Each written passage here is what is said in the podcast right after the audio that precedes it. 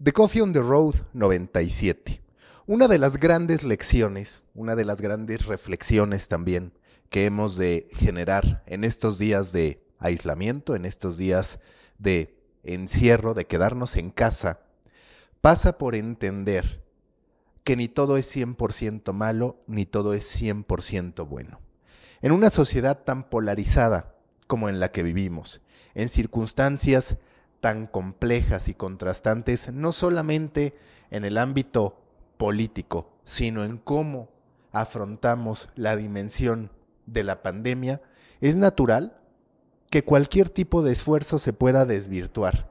No porque ese esfuerzo en sí, de manera independiente, sea específicamente malo o bueno, sino porque estamos sesgados por opiniones previas, estamos sesgados por todo lo que ha ocurrido a lo largo de los últimos meses y del último par de años en lo particular.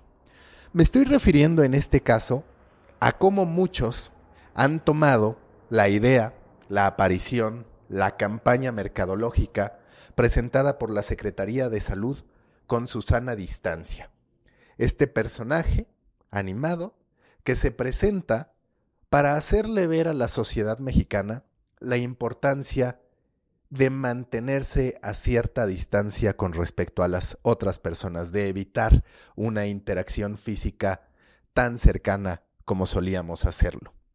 Para muchos se trata de una continuación de las múltiples peculiaridades que han sido presentadas, expuestas o improvisadas por Andrés Manuel López Obrador. Y aquí encontramos cualquier cantidad de casos, desde su primera gran frase como presidente, y por gran frase me refiero a la primera frase viral, si así lo queremos llamar, el me canso ganso, pasando por la rifa del avión presidencial, por los escapularios, por las estampitas milagrosas que hace unas horas presentó como una defensa ante el coronavirus, y ahora deciden que su sana distancia es en efecto una continuación más. Pero aquí lo que yo quiero es que aislemos todo eso que ya traemos cargando. Porque en efecto, si nosotros ponemos a un personaje de este tipo combinado con tantas otras ideas, parece que estamos ante una iniciativa carente de sentido, ante una iniciativa que no hace más que alentar esta idea que muchos hoy adoptan de que las mañaneras son una especie de stand-up comedy. A mí me parece que Susana Distancia es una buena idea. ¿Por qué es una buena idea? Porque logró de golpe mandar ese mensaje que a muchos no les quedaba tan claro. Porque logró sin duda que en las distintas redes sociales, entendiendo la gran variedad de audiencia que hay en ellas, estuvieran comentando sobre el personaje. Quizás para burlarse o quizás no, pero se entendió qué es lo que se pretende, qué es lo que se debe hacer a partir de la aparición de este personaje. Ya también se publicó un video en el que Susana Distancia emite un mensaje en el que posiciona a los seres humanos como superhéroes, estos superhumanos. ¿Cómo lo hace? Refiriendo que ella, como todos los demás seres humanos, tienen el poder de mantener a raya al coronavirus. Es un mensaje que sin duda logra lo que se propone. Nos podrá gustar o no la narrativa, nos podrá parecer algo de niños en medio de un problema tan severo, pero es evidente que no solo se habló de la sana distancia que hay que guardar, sino también que queda muy claro, como si fuera una guía para domis, como si fuera explicado con palitos y bolitas o con peras y manzanas, qué es lo que tenemos que hacer.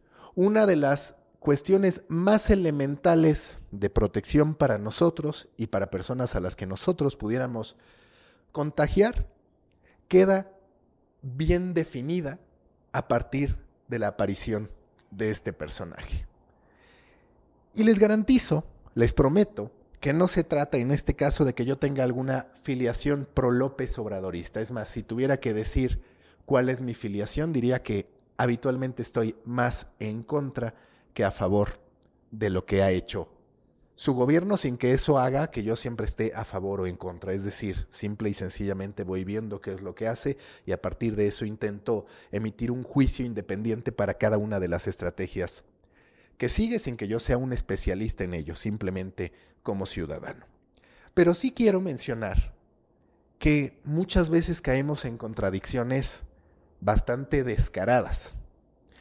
Hace algunos años, y seguramente varios de ustedes no solo lo recuerdan, sino que lo jugaron, apareció Dumb Ways to Die. Y me he estado acordando mucho de Dumb Ways to Die por las críticas que ha recibido Susana Distancia. Dumb Ways to Die, para quienes no lo sepan o para quienes lo quieran recordar, fue una campaña hecha por ahí del 2012, 2013, por el Metro de Melbourne. Tenía como principal intención el buscar que los niños se mantuvieran a salvo sobre sus trenes, el también contribuir a evitar los suicidios. Utilizó, como en el caso de Susana Distancia, no solamente personajes, sino también juegos en los que tú tenías que lograr mantenerte con vida, esquivando peligros comunes, esquivando peligros tontos como lo dice el nombre de ese juego, Dumb Ways to Die. El éxito fue tan, pero tan grande, que fue premiado a nivel internacional, que el juego pasó de ser una campaña para un metro local a convertirse en un fenómeno mundial que tuvo siguientes ediciones, que por supuesto trajo ingresos para poder seguir creciendo una cultura en términos de transporte y de seguridad, y que se convirtió incluso el jingle en un fenómeno viral. Hay mucho de poder detrás de estas campañas que se valen de personajes, que se valen de juegos, que se valen de narrativa para poder emitir un mensaje. Ahora que estoy leyendo Switch, se habla mucho de cuáles son los procesos que nos llevan a tomar decisiones. Y hay dos en lo particular, uno más poderoso que el otro.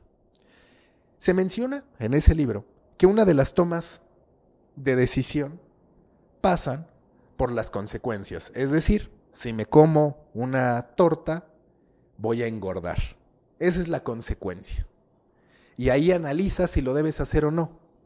Y está el otro factor, el modelo de identidad, donde no se trata únicamente del beneficio o perjuicio lógico que yo voy a tener al momento de tomar una decisión, que eso, digamos, es una base del modelo económico, sino que pasa directamente por lo que la persona es. Entonces, digamos, si yo soy periodista y me ofrecen un gran sueldo por irme a un lugar que sé que, por ejemplo, depende 100% del gobierno, el beneficio bajo el modelo de consecuencias, tendría todo el sentido que, que me fuera, solamente por citar un ejemplo, porque hay mucho dinero de por medio y eso claramente me beneficia. Pero bajo el modelo de identidad, la persona, supongamos que fuera yo, que va a aceptar ese trabajo, tendría que plantearse sus valores, sus ideales, tendría que plantearse si es lo que él quiere representar al momento de tomar una decisión. Aquí, lo que se hace lo que se logra con una campaña de este tipo es que fomentas una identidad. Estás convirtiendo a las personas ya no en meros consumidores de un mensaje. Un mensaje que puede ser tan duro como te puedes contagiar de coronavirus. Tu vida puede correr peligro o la de tus seres queridos. Sí, es poderoso, pero eso es más numérico, como los casos confirmados, como los casos de sospechosos que se van actualizando día con día en México y en el mundo. La identidad se atiende con este tipo de campañas. ¿Por qué? Porque una supuesta heroína te dice que tú puedes también ser tu propio héroe protegiéndote, tomando las medidas necesarias. En este caso, no me parece que haya mucho espacio para discutir si se trató o no de una campaña exitosa. Es una campaña de la que se habla. Es una campaña que entra directamente en la atención de las personas y que se te queda grabado. Porque hoy, incluso con la imagen de esta monita Susana Distancia abriendo los brazos, ya tenemos un ícono. Un ícono como los que vivimos durante el 19 de septiembre cuando había distintas señas al momento de estar buscando sobrevivientes en los edificios derrumbados. Vamos a ver cómo evoluciona esta campaña. Vamos a entender el potencial detrás de ello. Dejemos de criticar solo porque estamos habituados a ello o porque el resto de la narrativa no nos gusta.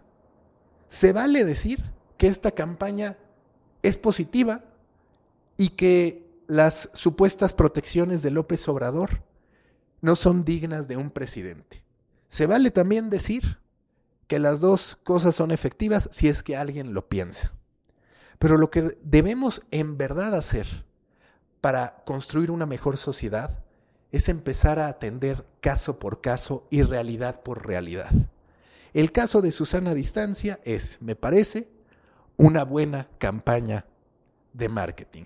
Hoy le estoy dedicando este podcast. Eso es un éxito para ellos, no porque mi podcast necesariamente represente mucho o poco, pero sí es un canal en el que se está hablando de ello, como lo son las redes sociales, como lo son miles de perfiles de personas que ahí lo tienen, y como seguramente lo serán una serie de niños que van a estar recibiendo este mensaje y que van a tener esta explicación que es prácticamente el 1, 2, 3, para entender cómo podemos reducir las posibilidades de contraer coronavirus.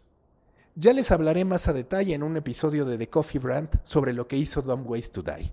A mí me parece el gran referente de lo que hoy pasa con Susana Distancia. Dudo que llegue hasta allá, dudo también que se vaya a convertir en un fenómeno mundial. Además, es cierto que vivimos en otros momentos y que es muy fácil desvirtuar estos esfuerzos, pues a partir de la coyuntura política en que vivimos, pero yo sigo pensando que Susana Distancia es una buena idea. Me interesa saber qué es lo que ustedes opinan. Recuerden que los espero en Proyecto Morona, grupo en Facebook para pequeños creadores de grandes ideas y también en el company page de Storybaker en LinkedIn. Por cierto, estoy preparando una sorpresa, el rediseño de The Muffin, mi newsletter sobre medios que está por cumplir 100 entregas.